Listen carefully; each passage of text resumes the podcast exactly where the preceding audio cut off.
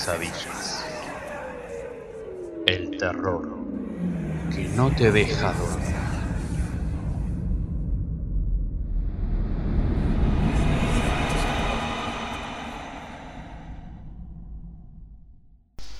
Hola, ¿qué tal amigos? ¿Cómo andan? Aquí estamos en un nuevo episodio, un nuevo capítulo de Sueños y Pesadillas, el podcast. Em, algo raro hice en la elección eh, de, las fechas, este, así que sabrán disculparme.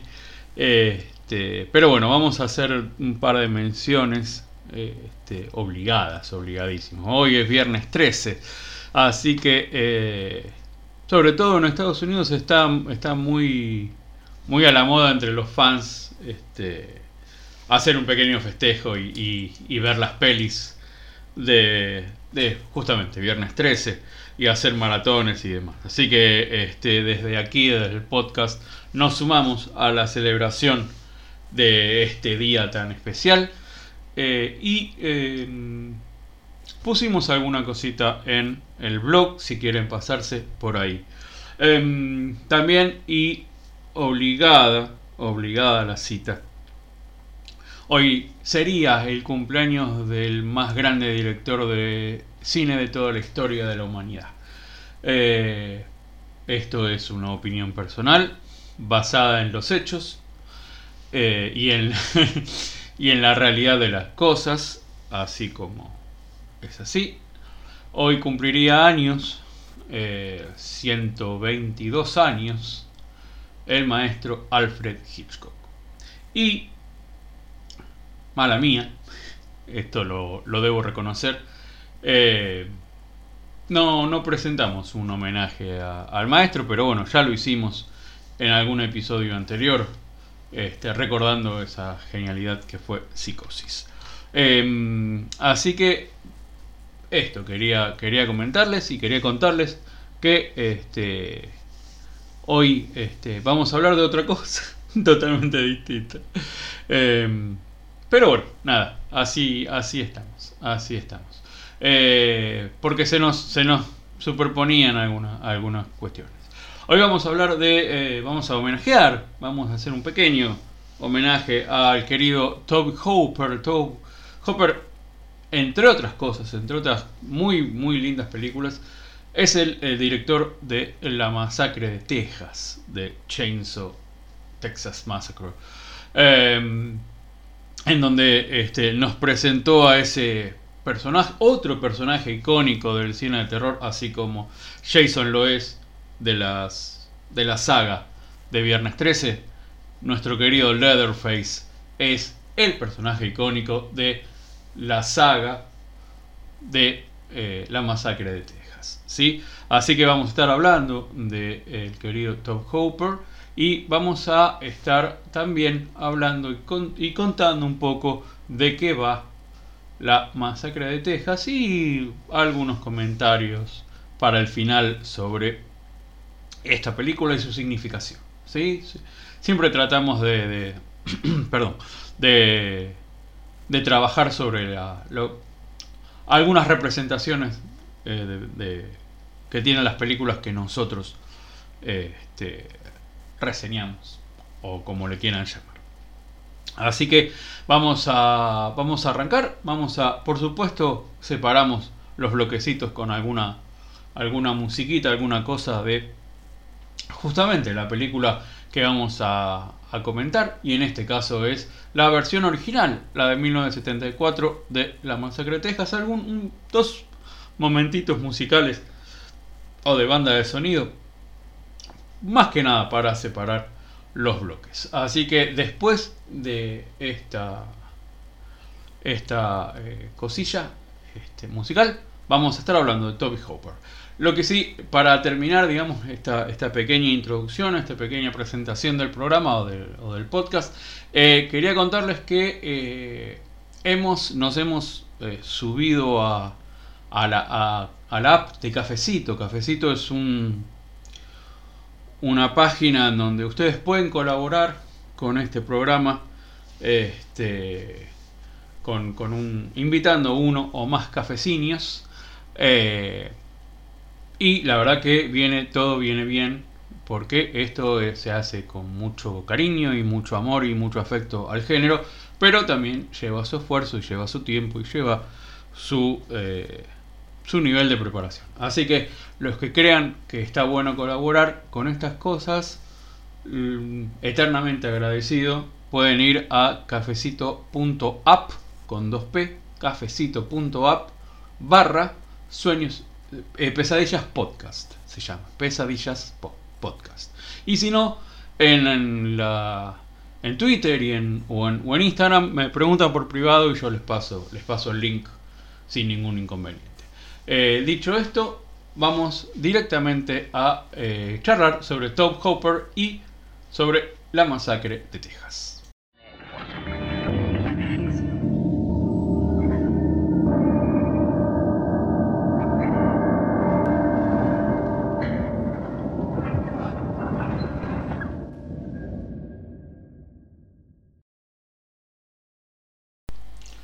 Bueno, aquí estamos, señoras y señores. Vamos a empezar a hablar de William Tobe Hooper, que nació en Austin, Texas, un 25 de enero de 1943 y falleció en Sherman Oaks, Los Ángeles, California, un 26 de agosto del 2017. Director, guionista y productor de cine y televisión estadounidenses. Su filmografía se enfocó fundamentalmente en el género de terror. De sus producciones destacaron The, Texas Chainsaw Massacre de 1974, La Masacre de Texas, Salem Slot de 1979, de la que en algún, momento hablaremos este, el mes que viene, si no me equivoco, y si no, haremos algún programilla.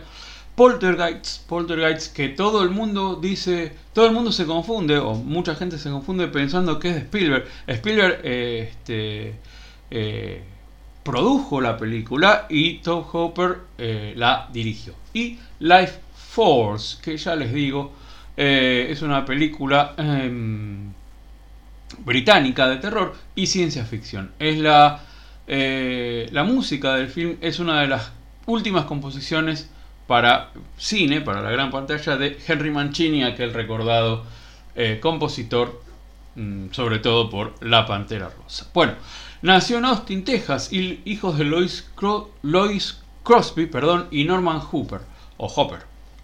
Eh, comenzó a hacer películas a una temprana edad cuando encontró una cámara de 8 milímetros que pertenecía a sus padres. Eh, sus primeros trabajos fueron, por supuesto, cortometrajes. Junto a un grupo de amigos hizo The Texas Chainsaw Massacre, película que cambió el género de terror en el cine y que hizo de Hopper una persona muy conocida. La historia de la película se basó en algunos hechos reales, crímenes cometidos por Ed Gein en los años 1950. Hablamos de Ed Gein. Ed Gein es eh, un asesino en serie que también, del, cual también se basó eh, Hopper, pero es el que da el, del que se basa Robert Bloch para hacer Psicosis, que después sería la película que todos conocemos. Luego hizo eh, Hopper Eaten Alive, película que fue nominada para varios festivales de cine de terror. Contaba la historia de un campesino que vivía en los pantanos de Luciana y mataba personas para alimentar a un gran cocodrilo que tenía como mascota.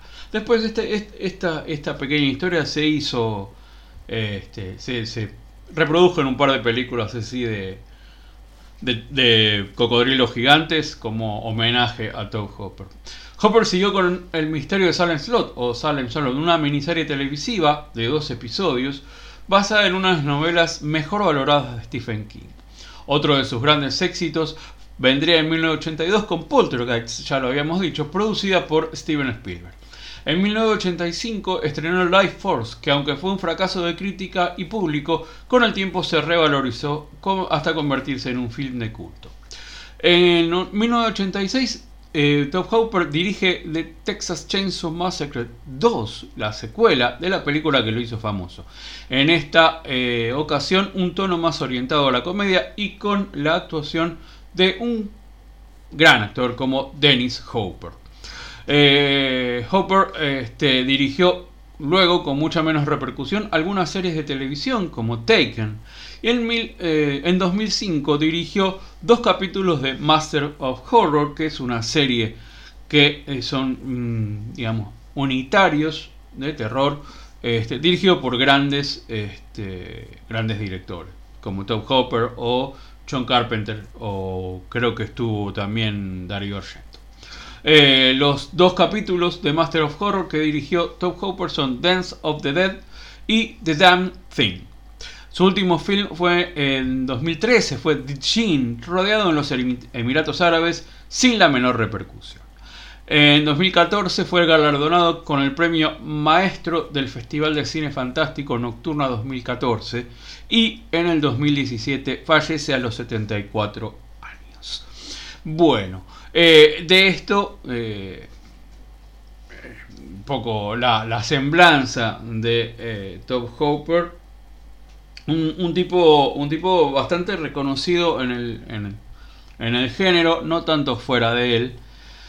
Em, y bueno, nada, es, uno de los tipos que eh, junto con este, Romero, Carpenter, eh, crean de, de alguna manera el, cine de terror moderno, que después sería, este, ustedes, eh, piensen esto, piensen en, en, la, década de que va desde 1968 hasta 1978 y las películas que salen, eh, la, Noche de los Muertos Vivos, este, la que vimos la, vez pasada, La Última Casa a la Izquierda, eh, La Masacre de Texas y para terminar este cuarteto de maravillas, eh, Halloween de John Carpenter. Así que eh, tiene una, gran participación en la,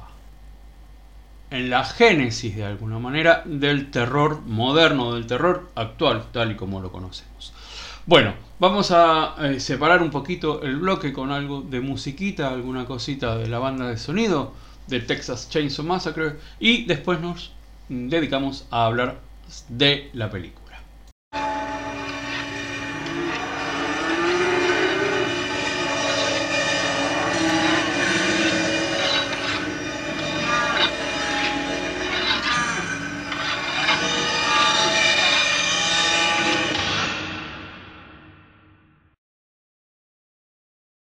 Bueno, y aquí estamos para hablar eh, ahora sí de, Texas Chainsaw Massacre, titulada La Matanza de Texas en España, La Masacre de Texas en Hispanoamérica y Masacre en Texas en Colombia y Venezuela, película de terror independiente del año 1974, producida, escrita y dirigida por Top Hopper, protagonizada por Marlene Burns, Gunnar Hansen como eh, ese icónico personaje de eh, Leatherface, Edwin Neal, Allen Dassinger, Paul A. Partime y James Sudo, este, entre otros. ¿no? La historia muestra a dos hermanos que viajan junto con sus amigos a Texas con el objeto de revisar la tumba de uno de sus familiares, la cual, según informes del radio, había sido profanada. Sin embargo, en el trayecto son atacados por una familia de caníbales.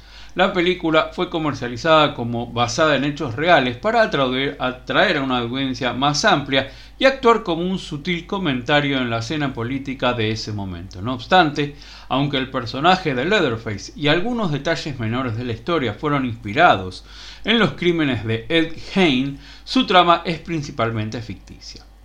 Hopper produjo la película con menos de 140 mil dólares y usó un elenco de actores relativamente desconocidos tomados principalmente del centro de Texas, donde la película se grabó.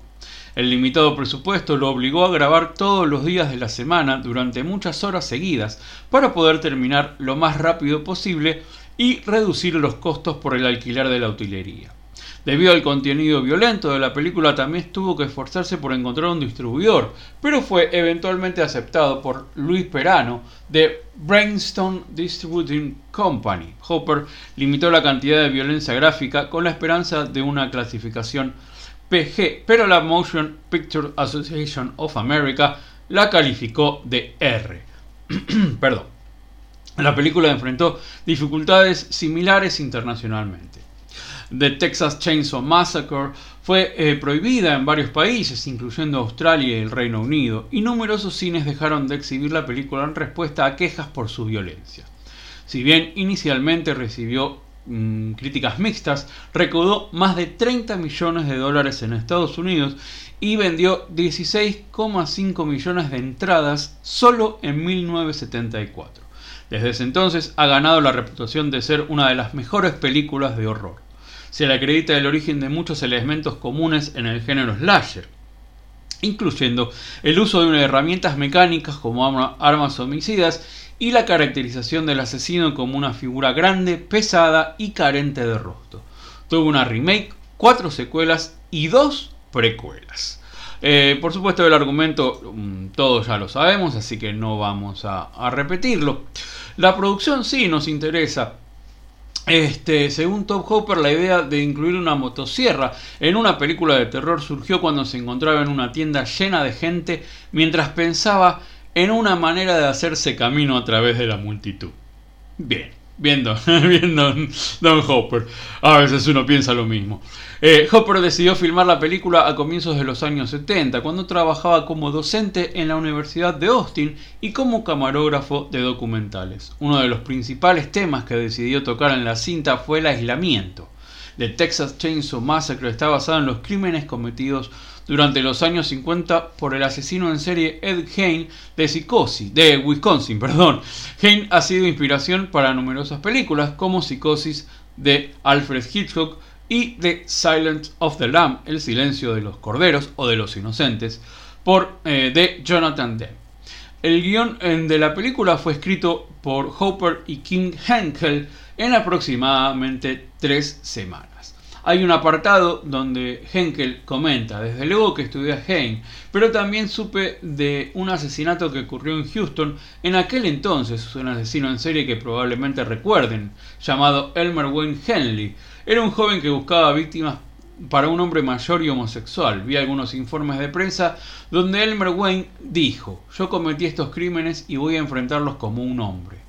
Bueno, eso me pareció interesante, dice King Henkel, que tuviese esta moralidad convencional en ese momento. Él quería aclarar que, ahora que lo atraparon, haría lo correcto. Así que fue esa especie de esquizofrenia moral una de las cosas que traté incluir, de incluir en los personajes. Eh, Top Hopper y King Henkel crearon una corporación llamada Vortex Inc., siendo Henkel el presidente de la misma y Hopper el vicepresidente. Le preguntaron a Bill Parsley, un amigo de Hopper, si estaba interesado en financiar la película. Parsley creó una eh, compañía llamada Map Inc. e invirtió 60 mil dólares en la cinta. Como resultado, Map se hizo dueña del 50% de la película y sus futuras ganancias. El productor Ron Bosman les anunció a algunos actores y trabajadores que recibirían solo una parte de su sueldo hasta que lograse vender la película. Vortex incluso reportó las futuras ganancias de la compañía entre quienes participaran en el proyecto. Los porcentajes variaron entre un 0,25 y un 6% por cada persona. Sin embargo, debido a un malentendido entre la compañía y los empleados, estos nunca fueron informados de que Vortex solo poseía la mitad de la película, haciendo que los porcentajes asignados disminuyeran en la mitad. ¿Sí? Durante el proceso de edición de la película, Henkel y Hooper excedieron el presupuesto con el que contaban. La compañía PITS donó 23.532 dólares a cambio del 19% de las futuras ganancias de Vortex. Esto dejó a Henkel y Hooper como dueños del 45% eh, de Vortex a que el 36 restante correspondía a los actores y personal del equipo.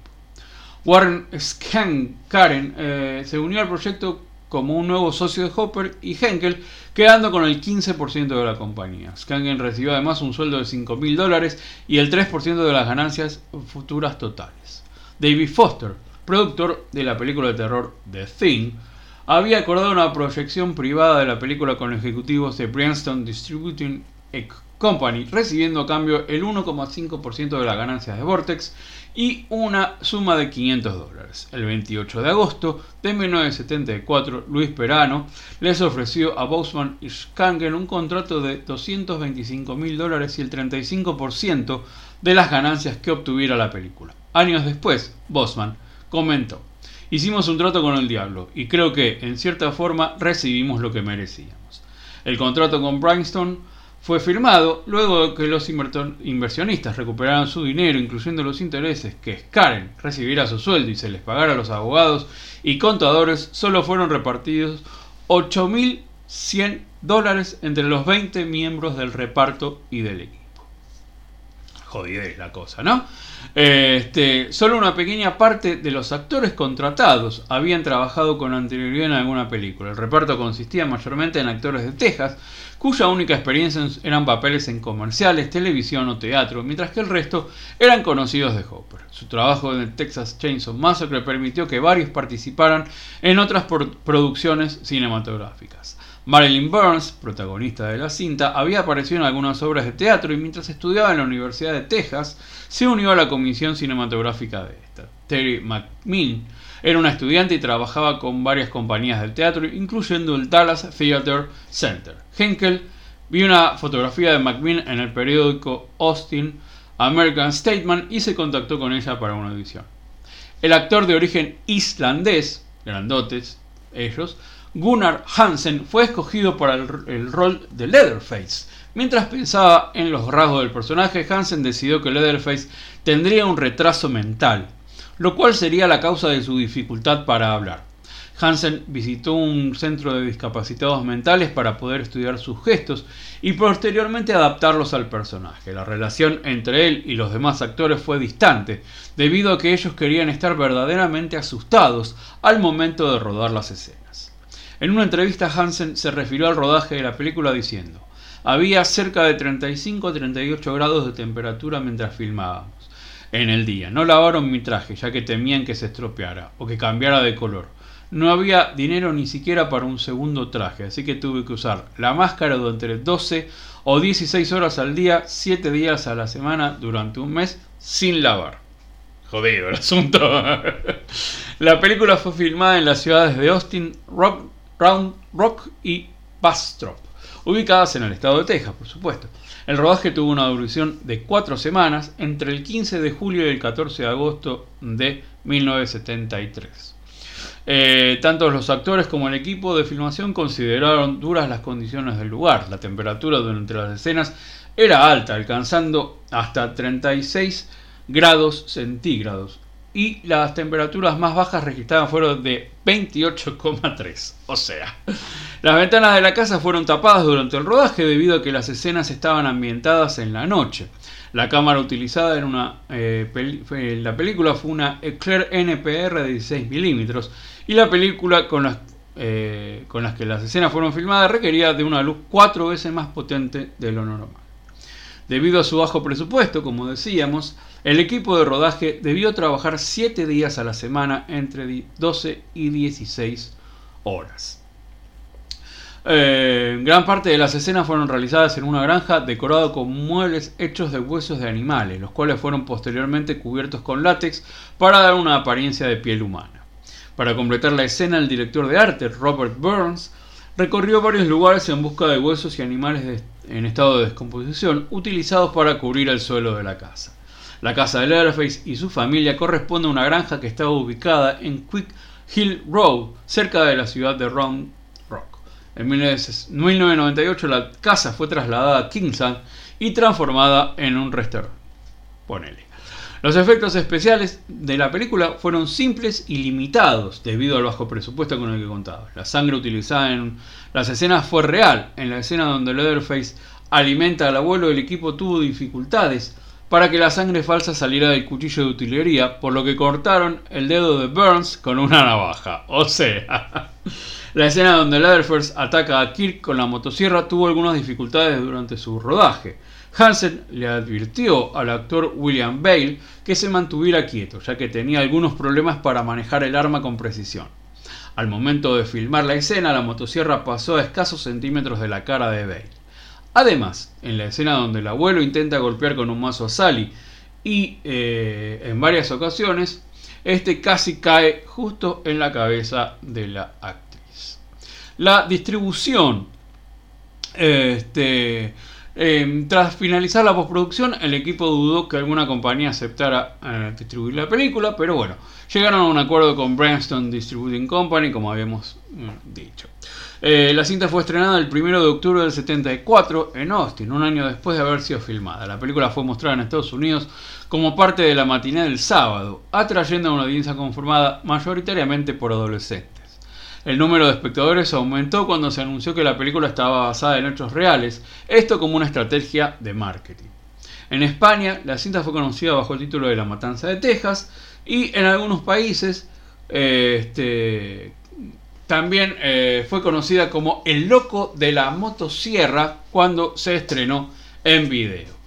Eh, el director mm, Tom Hopper esperaba que la versión sin cortes fuera clasificación PG, eh, la asociación la clasificó como R. La película fue además prohibida o retrasada en varios países y en algunos donde era estrenada sufrió diversos cortes. En 1977 se, intentaron cortar algunas escenas para que la película fuera estrenada en un mayor número de cines, pero sin sin éxito. habíamos hablado de que en Australia se prohibió, eh, este, pero bueno, nada, esas son, son cuestiones que yo no, en las cuales yo no, no entro a menos que ustedes quieran que entre. Desde su estreno, La Masacre de Texas ha sido lanzado en formato VHS, Laserdisc, CD, que no sé qué es, DVD, UMD y Blu-ray. Primero fueron lanzadas las versiones en videocinta y CD durante los años 80. En 1984 la película fue nuevamente prohibida en el Reino Unido, debido principalmente al pánico moral que rodeaba este tipo de cintas. Tras el retiro de James Furman en 1999, el BBFC, que es como el, la, cosa de la moralidad allá en, en Reino Unido, aceptó la distribución de La Masacre de Texas, casi 25 años después de su estreno original en el resto del mundo. La versión en DVD fue lanzada en octubre del, del 98 perdón, en Estados Unidos y debido a una controversia en mayo del 2000 en el Reino Unido. Años después fue lanzada un DVD con dos discos en la región 1 titulada The, Texas Chainsaw Massacre Ultimate Edition. Esta, ya estaba bastante de moda antes que viniera Snyder el tema del Ultimate Edition. El cual incluía entrevistas, mejoras en el sonido e imagen y otros elementos como escenas eliminadas. Dark Sky Films lanzó una nueva versión en septiembre del 2008, esta vez en Blu-ray. Eh, bien, la recepción eh, este, fue bastante buena. Eh, la Masacre de Texas recaudó más de 30 millones de dólares en Estados Unidos. Recuerden que el, que el presupuesto había sido de 140 mil dólares, convirtiéndose en una de las películas independientes más exitosas. El logro fue superado años después por Halloween de John Carpenter, la cual recaudó 47 millones tras su estreno. La película obtuvo. Eh, recaudó más, recaudaron más que. Que el Escuadrón Suicida de, James Gunn. Mira, mira vos, qué, loco. la película obtuvo el premio de la crítica en Avarias Fantastic Film Festival del 76. La respuesta por parte de la crítica cinematográfica fue mayoritariamente positiva. La TV Guide, la TV Guía, se refirió a ella como una película de terror inteligente, absorbente y sumamente perturbadora que prácticamente no necesita de la sangre para representar la violencia.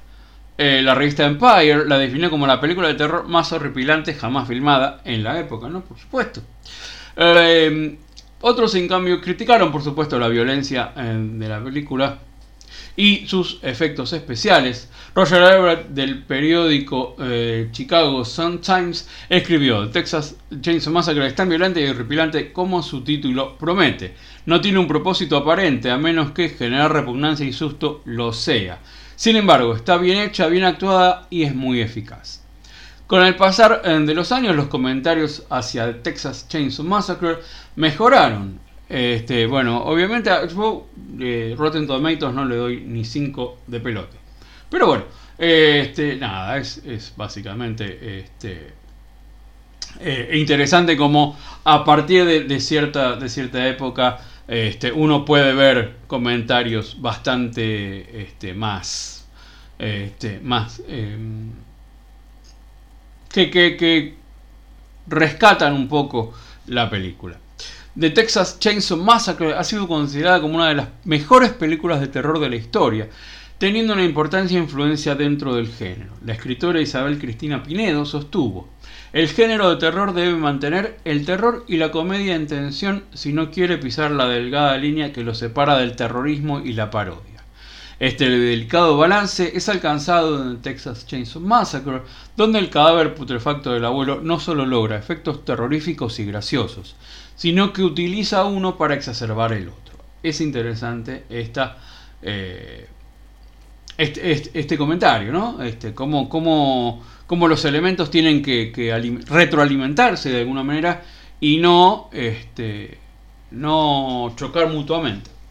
El director Ridley Scott se refirió a ella como una fuente de inspiración para su película Alien el octavo pasajero. Por su parte, el cantante y también director de cine Rob Zombie declaró que The Texas Chainsaw Massacre ha sido una influencia para su trabajo, especialmente para su película House of...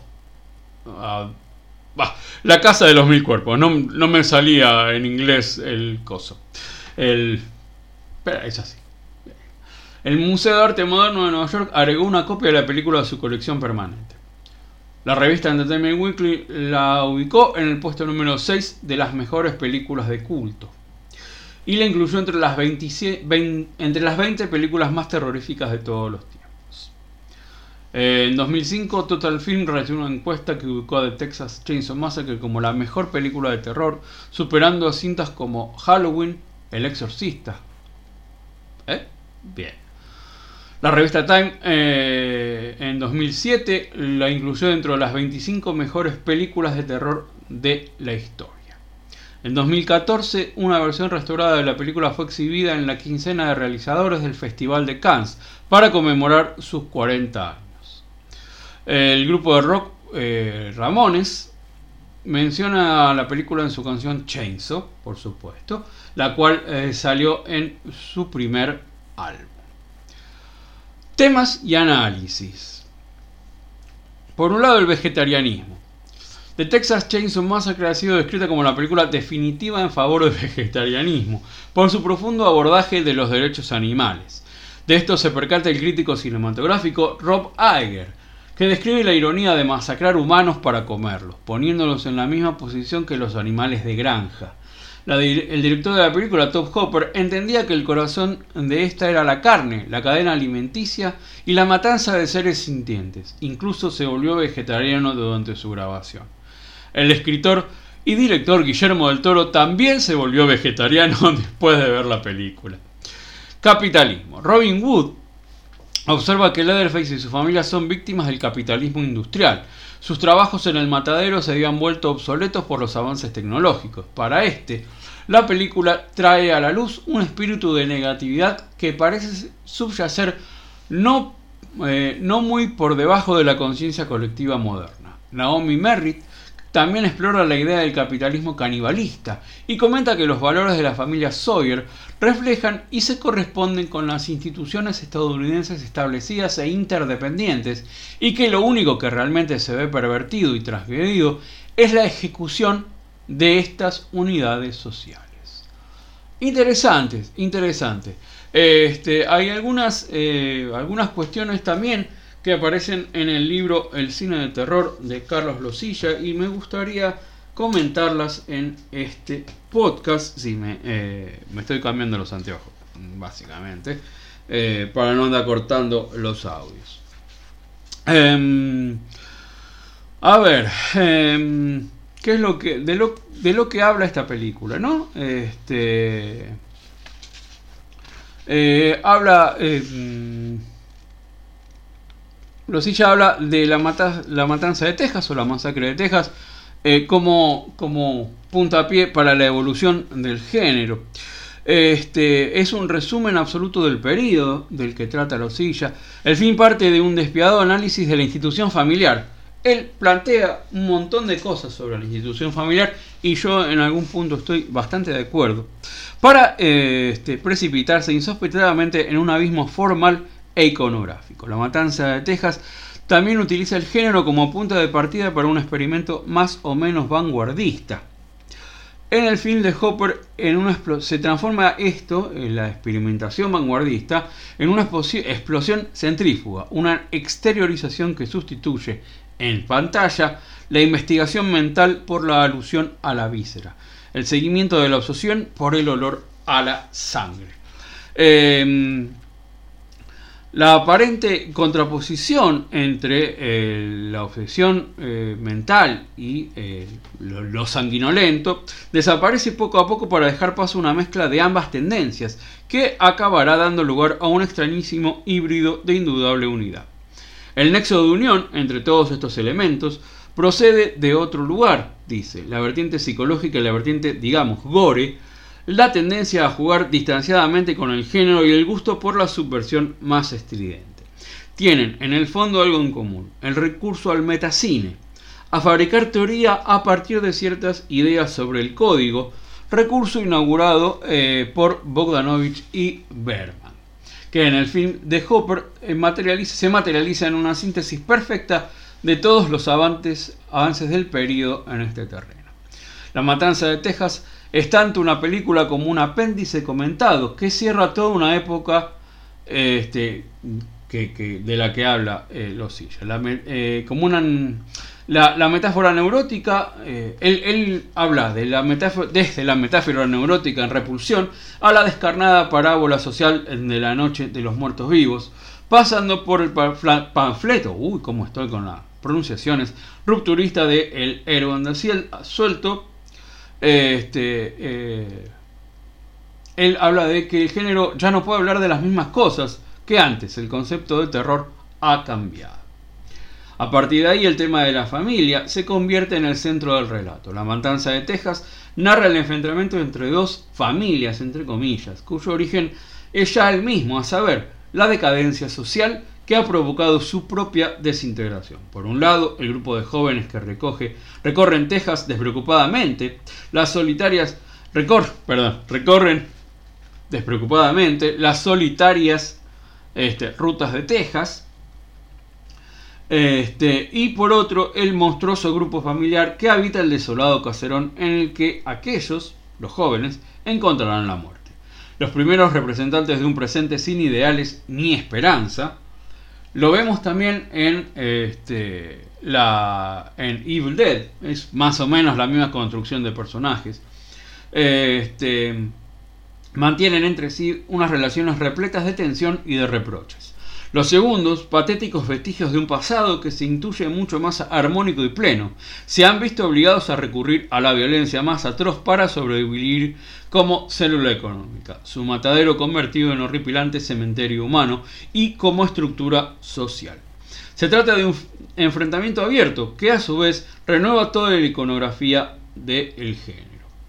Eh, ya no hay zombies, como en el film de Romero, que también hay un enfrentamiento, sino que los nuevos monstruos se instalan definitivamente en el interior del código, a partir del propio forzamiento de este, del cambio eh, que supone esta actitud alusiva, mucho más directa con respecto al grupo social y a la célula familiar, de modo que la figura del psicópata o de los psicópatas se erige en símbolo absoluto de este giro un símbolo que florecerá en toda su capacidad de sugerencia en el periodo siguiente del que habla el libro de Losilla, que arranca con Halloween, no, no casualmente.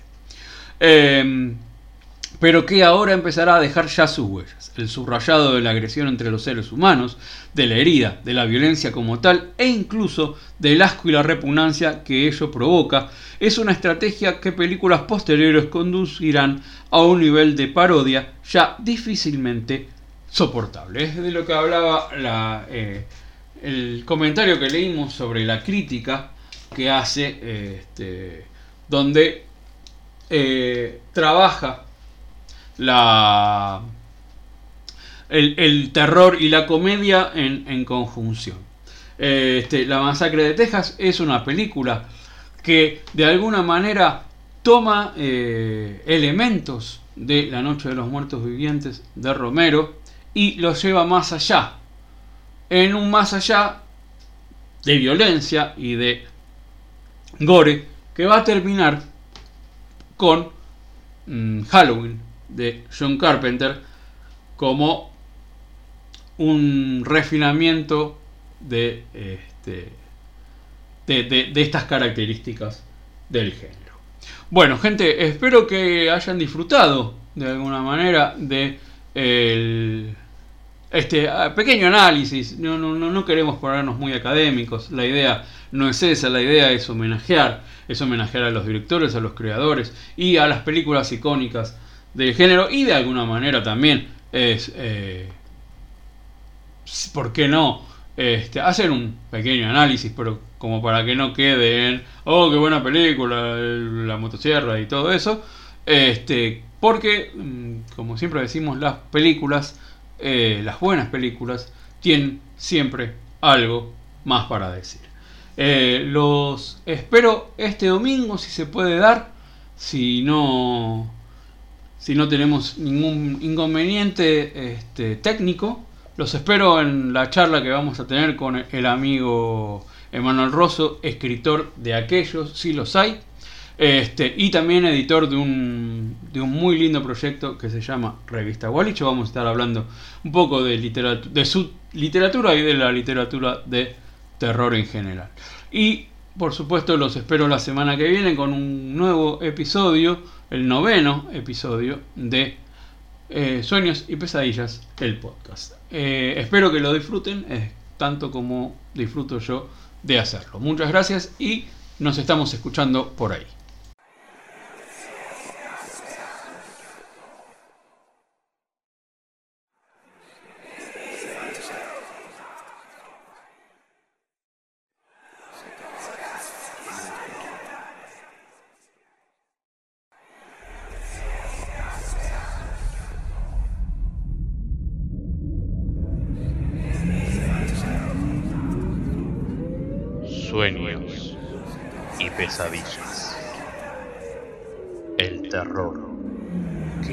Pesadillas.